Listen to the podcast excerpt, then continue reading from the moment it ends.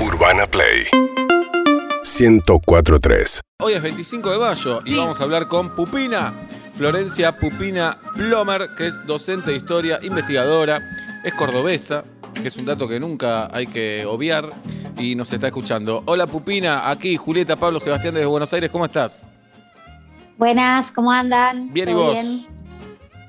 Regia, acá en la República Autónoma de Córdoba. Es así, ¿no? Se quieren independizar de todos nosotros, ¿no, Pupina? Parece ser, yo estoy bien así, pero hay gente que, que quiere independizarse. Mm, ¿Odian más a los rosarinos o a los porteños? No sé si odio es una palabra que le quepa, pero hay como un poco más de recelo con la gente de Buenos Aires. De Buenos Aires, muy bien. Bueno, llevémonos, vamos yo a... no, yo no tengo nada contra Bien, bien, la gente de. Buenos Aires. Bien, Pupina. Bueno, eh, Pupina, se ve, te vemos por Zoom. ¿La audiencia la ve a Pupina por Claro, Zoom no? claro. También. Ah, muy bien. ¿Se ve tu gato o tu gata detrás de ti? Ay, sí, no, eh, se cruzan todo el tiempo. Ah, sí, ahí está. Se cruzan todo el tiempo, son insoportables, pobres. ¿Cuántos tenés? dos gatas y les encanta cuando estoy haciendo algo con el celular o con el aro de luz o lo que sea, aparecer eh, violentamente por los costados. Así que si se cruzan, ya saben que es- no es un fantasma, es un gato. ¿Cómo se llaman? Aurora y Moira. Muy bien. Pupina, ya nos metemos el 25 de mayo. Antes preguntarte, te quiero preguntar, ¿tu cordobés eh, favorito? Tosco, Agustín Tosco, Mirá, ya te metiste en la historia, bien. Ok. obvio. Ya nos metés directo en la historia. Nos vamos un poquito más atrás. Nos vamos a 1810, eh, 25 de mayo. Eh, desarrolle, Pupina. Ay, es como una lección oral. No, no, pero tenés que empezar. Viene un extraterrestre o viene una personita de 6, 7 años y te dice eh, 25 de mayo. ¿Qué, Bueno, qué hay para festejar? Sí, 25 sí. de mayo. 25 de mayo de 1810 es la fecha que tomamos como efeméride, si bien la Revolución de Mayo fue un proceso mucho más amplio que duró casi una década, es como el día que tomamos eh, para decir que conformamos por primera vez un gobierno autónomo independiente de, eh, de España. No, no independiente en el sentido de independencia, sino un gobierno que se, se, digamos, se gestionaba de manera autónoma sin necesidad de consultar a la corona española. Bien. Eh, bueno, tuvimos un discurso bastante homogéneo en, el colegio, por lo menos nuestra generación. Se nota que vos sos más joven que nosotros, que Pablo y que yo por lo menos. Eh, los que votaron en aquella oportunidad eran 200, 250 ciudadanos, tengo entendido, y no todo el pueblo, como se dice. No, Buenos Aires en ese momento, creo, o sea, esto es muy poco serio, pero creo que tenía 40.000 habitantes, si no me falla la memoria aproximadamente. Eh, no quiero tirar una fecha, eh, una, una cifra exacta, pero tenía mucha más población que 200 personas. Quienes decidieron el futuro de- del virreinato del Rey de la Plata fueron 200 ciudadanos varones, ricos, vecinos de la ciudad de Buenos Aires. O sea, fue una decisión tomada por una minoría de una minoría de una minoría. Bien, pero eh, en esa minoría, muy selecta por todo lo que decís, la mayoría votó por la autonomía. Sí, eh, para entender por qué el 25 de mayo se decidió esto hay que como que volver un poco para atrás y entender cuál era el contexto previo. Eh, venimos de revueltas indígenas en lo que era el norte del Virreinato Río de la Plata, de las reformas borbónicas que tomaron una serie de decisiones que a los criollos no les cayeron de todo el bien, del todo bien, eh, reclamos contra eh, a favor del libre comercio y en contra del monopolio, y un sector de criollos, que es decir, blancos nacidos en América, que estaban muy disconformes por no poder participar en la política como sí participaban los españoles peninsulares, que eran blancos igual que ellos, pero con la ciudadanía española, digamos. Todos esos descontentos, eh, sumados bueno, a cuestiones como más coyunturales como las invasiones inglesas, llevaron a que estos 200 hombres decidieran romper de alguna forma con eh, esta normativa de que el gobierno tenía que ser siempre español para decir, bueno, no, miren, acá nos vamos a empezar a gobernar nosotros. Seguimos siendo colonia española, seguimos obedeciendo al rey, todo piola con el rey, que por cierto estaba preso, pero nos vamos a gobernar solos. Bien, ¿y qué, qué dato no nos enseña en el colegio, Pupina, o, o no, o- o no se enseñó históricamente que vos decís, acá se hicieron los giles, o lo hacían con intención, pero qué dato siempre quedaba fuera?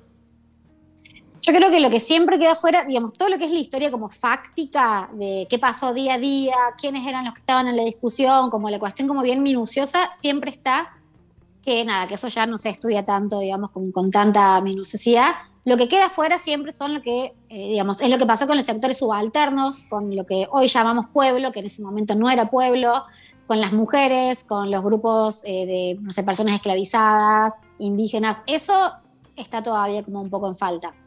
¿Y toda esa gente estaba al tanto de lo que estaba sucediendo? Porque no es que se metían en un portal a ver, no, no, no había información. Entonces, ¿esa gente estaba al tanto o no tenía idea de lo que pasaba? Sí, había, digamos, siempre está esta frase como el pueblo quiere saber de qué se está hablando. Bueno, ¿qué es el pueblo? Estos sectores subalternos estaban informados, por supuesto, de lo que estaba pasando, no estaban dentro del cabildo, pero había un, un interés por lo que estaba ocurriendo en cuestiones políticas. Por ejemplo, en el caso de las personas esclavizadas, y si el gobierno era español o el gobierno era autónomo, tal vez su realidad no iba a cambiar tanto.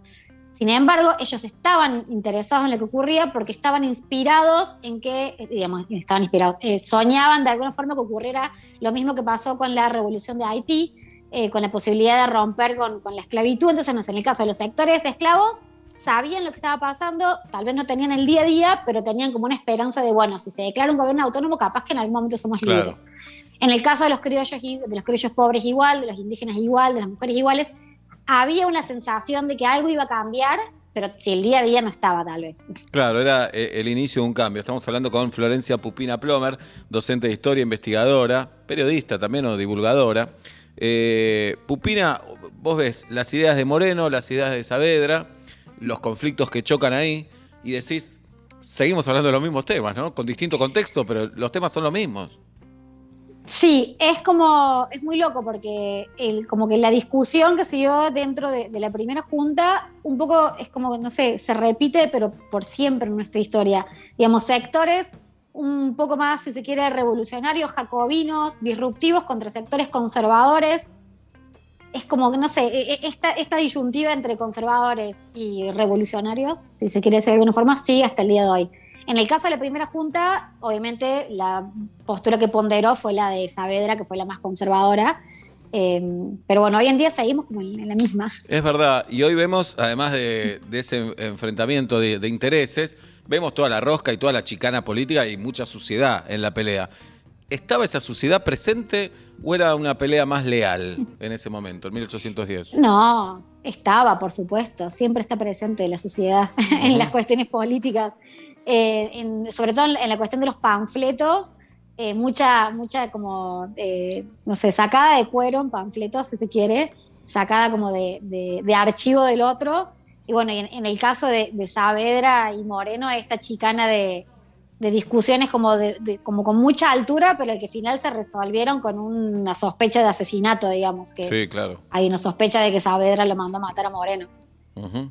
Bien, Pablo. Eh, Pupina, hoy vi tu posteo tempranito, mientras comía locro, veía tu posteo sobre el locro y las empanadas, y se me generaron unas cuantas preguntas en, en ese posteo, porque la historia no era de cocina, ¿no? Eh, primero, eh, decías que el 30%, corregime si, si estoy diciendo cualquier cosa, era población afrodescendiente. ¿Qué pasó? ¿Por qué? Este, ¿Se mezclaron o en algún momento realmente se fueron hacia Uruguay? Bien, oh, eso es un tema como muy complejo de, explicar, pero sí, en la principio, los censos de principio del siglo XIX, eh, creo que es el censo de, mil, bueno, fin del siglo XVIII, 1770 creo que es el censo, da que el 30% de la población de la ciudad de Buenos Aires, no del virreinato, era de origen afro, eran personas esclavizadas. Con el tiempo van a haber cada vez más personas afro, eh, no tengo la cifra exacta para mediados del siglo XIX, pero lo que pasó con esa, esa, población afro, que durante mucho tiempo se dijo que fueron extintos por la fiebre amarilla o que, fueron, eh, o que murieron en la guerra de la Triple Alianza o no sé qué otras teorías, lo que ocurrió fue un proceso de mestizaje y de invisibilización por parte del Estado argentino, pero ya a fines del siglo XIX. Ya para 1880 hubo una voluntad del Estado argentino de negar cualquier tipo de ancestralidad afro, negar cualquier tipo de ascripción afro y directamente se dijo, no hay más afros. Y como la cuestión genética, digamos, rompió con el fenotipo afro, digamos, cuando la, cuando la gente se va reproduciendo, digamos, tal vez la cuestión fenotípica de la piel se va perdiendo un poco y cuando se desapareció eso, el Estado dijo, bueno, entonces no hay más afro. Pero en realidad sí, siguen mestizados, invisibilizados, pero sigue Argentina tiene un montón de población de, de ancestralidad afro hoy en día. Pupina, ¿hay algo que te obsesione de esta fecha? ¿Algo que, que te quite el sueño del 25 de mayo? Eh, durante mucho tiempo me, fue una fecha que no me gustó trabajar como historiadora. No me gustó porque tiene mucho, como mucha, mu- mucha minuciosidad política que por ahí si te perdés un dato, una fecha, te, te- te, digamos, te, desorientas. Pero hoy en día lo que me encanta de esta fecha, de todas las fechas patrias, es la cuestión de género, recuperar la cuestión de género. Bien, lo decías, obviamente las mujeres ni figuraban en ese momento, votaban, los que votaron eran 200 hombres, pensar que eso fue en 1810 y la mujer empezó a votar en Argentina en 1951. Exactamente, en el 47 se legalizó recién Claro. el voto femenino. 49, 47, no, 47. Ah, malditas fechas. Bueno. Me parece que me cerca- parece en el cerca de 47. 1940. Yo soy obsesivo con los Ah, números. bien. Estoy casi seguro que el 47. Y antes de Vita, eh, Alicia Moró de Justo y un par de mujeres más habían intentado, no con la suerte de Vita. Julieta Lanteri votó. Julieta Lanteri, ahí Julieta, está. Lan- Julieta Lanteri votó en 1911, antes de, que, antes de que existiera el voto, digamos, la ley Sáenz Peña. Julieta Lanteri logró votar con un vacío legal, 1911. Mirá, impresionante. Bien, ¿y cuál es tu fecha favorita para, para comentar o para, para estudiar? Yo me especializo en historia colonial, Ajá. en lo que es siglo XVI, eh, siglo XV y siglo XVI. Me especializo en eso como historiadora, pero para hacer divulgación eh, me encanta siglo XX. Ujú. ¿Y, y- y algún hecho en particular?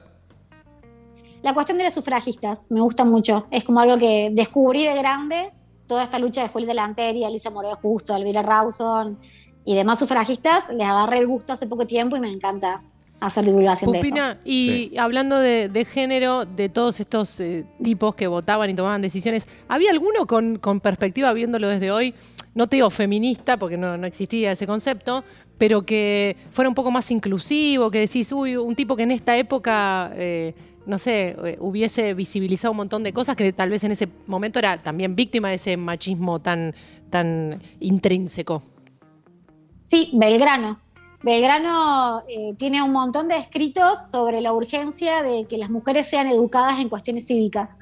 O sea, Be- Belgrano realmente, una de sus tantas luchas fue que las mujeres recibieran educación igual que los varones y fue uno de los pocos que reconoció mujeres en cargos militares. O sea, él reconoció a eh, María Ramírez del Valle, que fue una capitana afro, reconoció a Juana Zurduy, digamos que, bueno, todos la conocemos, eh, fue como eh, el, el primer, el primer patriota interesado en cuestión de género definitivamente. Mira, Belgrano. Eh, una pregunta técnica. eh, si, si te especializás en, en, en siglo XV y XVI, ¿cuánto material hay en la Argentina para poder eh, meterse en ese tema? Poco. Poco. Yo trabajo con fuentes eh, españolas, obviamente, porque documentos escritos tenemos después de la conquista, pero son pocos. Son pocos si los comparamos con los siglos que siguen. Son más que pocos, eh, son todos parecidos, son todos documentos judiciales de la corona española, básicamente, o, o cartas o, o algo que tenga que ver con, con españoles varones, pero sí son pocos. Por eso es divertido. Claro, ¿y encontrás muchas versiones o va todo para el mismo lado? Eh, no, muchas versiones. Yo particularmente trabajo con un tipo de documentos que se llaman probanzas, méritos y servicios, que son documentos que hacen, hicieron los españoles para demostrarle a la corona que fueron los mejores en la conquista. Entonces son documentos donde los españoles son tipo unos capos, hicieron todo bien. Y es divertido leerlos con una perspectiva antropológica para, bueno, desarmar un poco ese discurso tan ególatra. Excelente. Bueno, Pupina, nos encantó saludarte, hablar con vos y escucharte, sobre todo. Así que te, te agradecemos, te mandamos un beso y volveremos a molestarte. Bueno, muchas gracias por la invitación y feliz 25 de mayo. Igualmente para vos. Florencia Pupina Plomer es docente de historia, investigadora cordobesa y la tuvimos aquí en Vuelta y Media hablando del 25 de mayo de 1810. Urbana Play 1043.